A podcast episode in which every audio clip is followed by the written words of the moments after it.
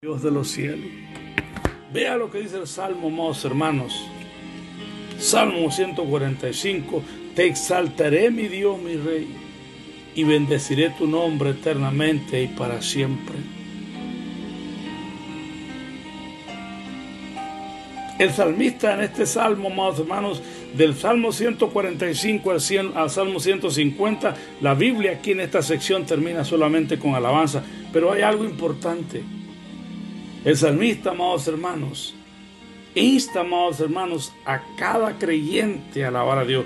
Esto nos da a entender, hermano, que los, nosotros, los hijos de Dios, no podemos pasar ni un día sin alabar y dar gracias a Dios, hermano. Mire, el salmista alababa a Dios por su grandeza. Verso 3, grande es Jehová. Esta palabra grande es la misma palabra para altísimo. Esta palabra que aparece en el Salmo 91 dice, el que habita el abrigo del Altísimo, para dar a entender, amado hermano, que Dios está por encima de todas las cosas. Para dar a entender que Dios está en su trono, que todo está controlado, supervisado y ordenado por Dios.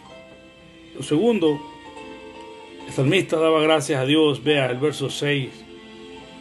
Daba gracias a Dios por el poder de Dios. Vea lo que es el verso 6. Del poder de tus hechos estupendos hablarán los hombres. Piense por un momento, amados hermanos, en este momento el salmista por lo menos tenía en su mente cuando Dios lo había librado, hermano, de la mano de Saúl. Cuando Dios lo había librado de la mano de Goliat, amado. Pero piense usted por un momento de los poderosos hechos, testimonios de donde Dios a usted y a mí lo ha guardado.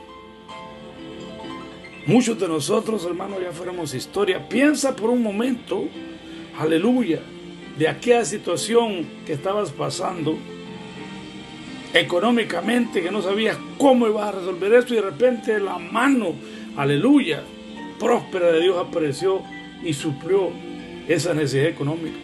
Piensa de esos, amados hermanos, poderosos hechos cuando aquella enfermedad que el doctor quizás dijo, sabes que te quedan meses de vida, arregla ya realmente tus asuntos fúnebres, fúnebres porque ya no vivirás, pero que estás vivo. Fue la palabra del doctor versus la palabra de Dios. Y Dios dijo no, le añado más vida a esta mujer, a este hombre y aquí estás vivo y donde aparentemente iba a haber muerte, hubo vida.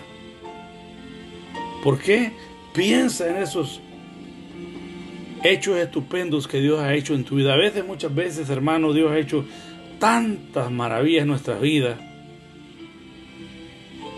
que pasamos por alto, amados hermanos, lo que realmente Dios puede hacer en nuestras vidas. El salmista daba gracias a Dios por esos hechos estupendos. Luego también el salmista daba gracias, a Dios porque Dios es bondadoso. Ve el verso 7, proclamarán la memoria de tu inmensa bondad y cantarán tu justicia. Hermano, Dios ha sido bondadoso con nosotros, hermano. Puede decir amén a eso. Dios ha sido bondadoso con nosotros, amados hermanos. Aleluya. Mi corazón rebosa de alegría porque yo he visto la bondad de Dios en mi vida y estoy seguro que usted también ha visto esa bondad de Dios sobre su vida.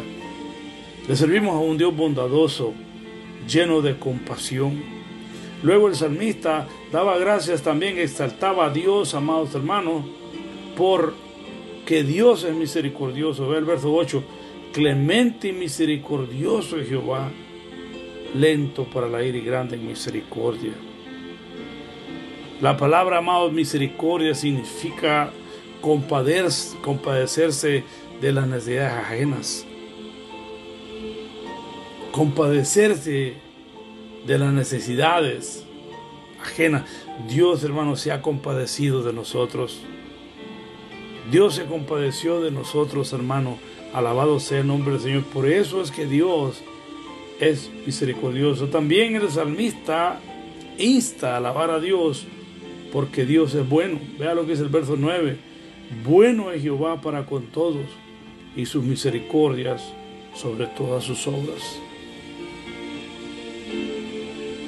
No solamente tenemos a un Dios poderoso, no solamente tenemos un Dios grande, no solamente tenemos un Dios misericordioso, sino que le servimos a un Dios bueno, amados hermanos.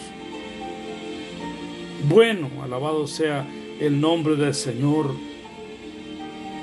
Dios en su misericordia nos perdonó nuestros pecados, nuestras bajezas. En su bondad, amados hermanos, nos ha dado lo necesario para vivir. Dios es bueno y por eso el salmista insta a que alabemos a Dios.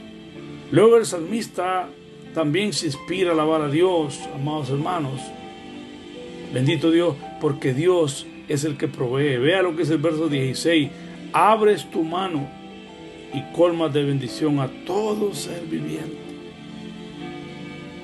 La palabra del Señor dice, por nada estéis afanosos si no sean conocidas vuestras peticiones delante de Dios y los hombres, y Dios suplirá lo que os hace falta conforme a sus riquezas en gloria.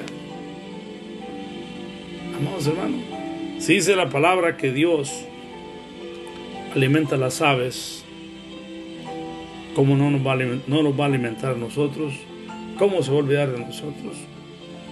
¿Le parece a usted correcto que un granjero, amados hermanos, empiece a lavar, a, perdón, a, a darle de comer a las gallinas, a los chivos, a las cabras y a los hijos de su casa realmente no les dé nada para comer, ¿le parece eso correcto? Él es el que colma de bendición a todo ser viviente. Ser viviente. Él es el que nos provee, Él es el que nos, nos llena de lo que, lo que necesitamos para el diario vivir. Luego, el salmista alaba a Dios por su presencia. Mire lo que dice el verso 18. Cercano está Jehová a todos los que le temen, todos los que le invocan, a todos los que le invocan de veras. Cuando hay, hermano, una sincera devoción hacia Dios, amado hermano, Dios responde. Dios acerca su presencia. Dice la Biblia, acercaos a mí y yo me acercaré a vosotros. ¿Será realmente, amados hermanos, que nos estamos acercando a Dios? ¿O nos acercamos más al celular? ¿O nos acercamos más a Facebook, a Twitter, a WhatsApp? Bueno, si usted se acerca ahí para pues, buscar cosas cristianas, cosas buenas o de vez en cuando para mandarle un mensaje a un hermano, gloria al Señor. Pero cuántas personas, hermanos, se acercan más a estas redes sociales y estas redes sociales les impiden acercarse a Dios. Las redes sociales hoy día, amados hermanos, están quitando realmente el deseo de muchos llamados cristianos de acercarse a Dios. Y usted lo sabe que es así.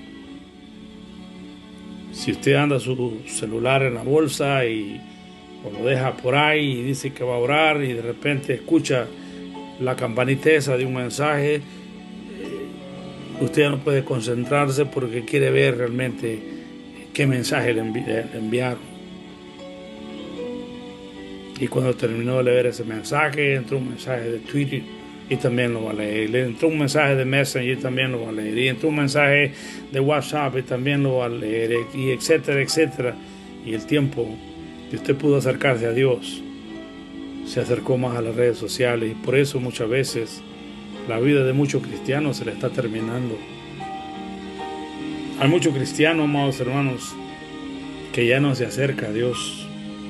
Y la Biblia dice aquí en el verso 18 que Él está cercano a los que le invocan y a los que le invocan de veras. Cuando hay una de veras seriedad en usted y en mi persona de buscar a Dios, Dios se manifiesta en su vida. Pero Dios no puede responder a un espíritu indiferente, indisciplinado, donde hay tiempo para muchas cosas, pero no hay tiempo para invocar a Dios. El salmista, amados hermanos, alaba a Dios. El salmista había desarrollado una disciplina de buscar a Dios con todo su corazón y Dios se manifestaba a su vida. Luego también el salmista alaba a Dios porque Dios cumple sus promesas. Vea lo que dice el verso 19. Cumplirá el deseo de los que le temen. oirá a sí mismo el clamor de ellos y los salvará. Dios cumple sus promesas, amado hermano. Dios cumple sus promesas. Dice la palabra que Dios no es hombre para que mienta, ni hijo de hombre para que se arrepiente. Y si Dios te prometió algo en tu palabra, Dios lo va a cumplir. Dios ha prometido, alabado sea el hombre Señor, que Dios nos guardaría, amado. Dice la palabra que ni un cabello de nuestras cabezas cae si no es por su bendita voluntad. Y si Dios ha prometido que Él iba a proteger su iglesia, Él lo va a cumplir. Yo no sé si usted realmente, aleluya, puede realmente injertar su fe, profundizar su fe en esa palabra que Él dijo, yo estoy con ustedes. No los voy a desamparar. Yo voy caminando junto a ustedes. Aquí yo estoy con vosotros todos los días de vuestra vida hasta el fin del mundo, dice la palabra de Dios. ¿Cuántas promesas hay en la palabra? Él es el que cumple. No solamente cumple, sino también es el que salva. Oirá a sí mismo el clamor de ellos y los salvará. Por eso, amados hermanos, no, no debemos dejar de seguir clamando, porque al otro lado de la línea hay alguien que los está escuchando y ese es Dios. Necesitamos seguir clamando a Dios. Por último, el salmista también alaba a Dios porque Dios es el que protege, porque Dios es nuestro protector. Vea lo que dice el verso 20. Jehová guardará a todos los que le aman, mas destruirá a todos los impíos. Aquí hay una promesa, una promesa para aquellos que aman a Dios y también una promesa para un impío. Bueno, un impío es alguien, hermano, que es impiedad. Es, es alguien, amado hermano, que una vez hizo uso de piedad, pero ahora hace cosas fuera de la piedad. O sea, estos impíos son personas que un día conocieron a Dios y hoy día se han hundido en la bajeza. Hoy día están haciendo cosas abominables. Esos son impíos. Para ellos hay una promesa, hay destrucción para los impíos. No se levantará, dice la palabra, en la casa de Jehová el impío, dice la Biblia. Pero Dios dice que Él promete guardar a los que le aman. Si usted realmente ama a Dios, amado hermano, yo le aseguro, yo le aseguro que Dios lo va a guardar a usted, amados hermanos, de toda esta epidemia que está pasando el mundo hoy día. Puede decir amén a eso, hermano. O todavía está diciendo, yo no creo, hermano. Bueno, ese es, ese es usted. Yo sí lo creo. Porque aquí dice en su palabra, Jehová guarda a todos los que le aman. Y la palabra de Dios nos dice que los que aman a Dios tienen características. Los que guardan mi palabra, esos son los que me aman, dice el Señor. ¿Ha guardado usted su palabra, hermano? Antes de esta epidemia que viniera, qué tan, aleluya, cuánta palabra de Dios usted ha estado guardando, hermano. O solamente hoy realmente, cuando ha venido esta epidemia, es que anda con una Biblia en la mano. O esa Biblia siempre estuvo en sus manos antes de que esta terrible enfermedad surgiera. Bueno, si usted fue de esas personas que usted amó a Dios en los momentos de abundancia, en los momentos que todo estaba bien, le aseguro que esta palabra es para usted. Jehová lo guardará. Jehová me guardará.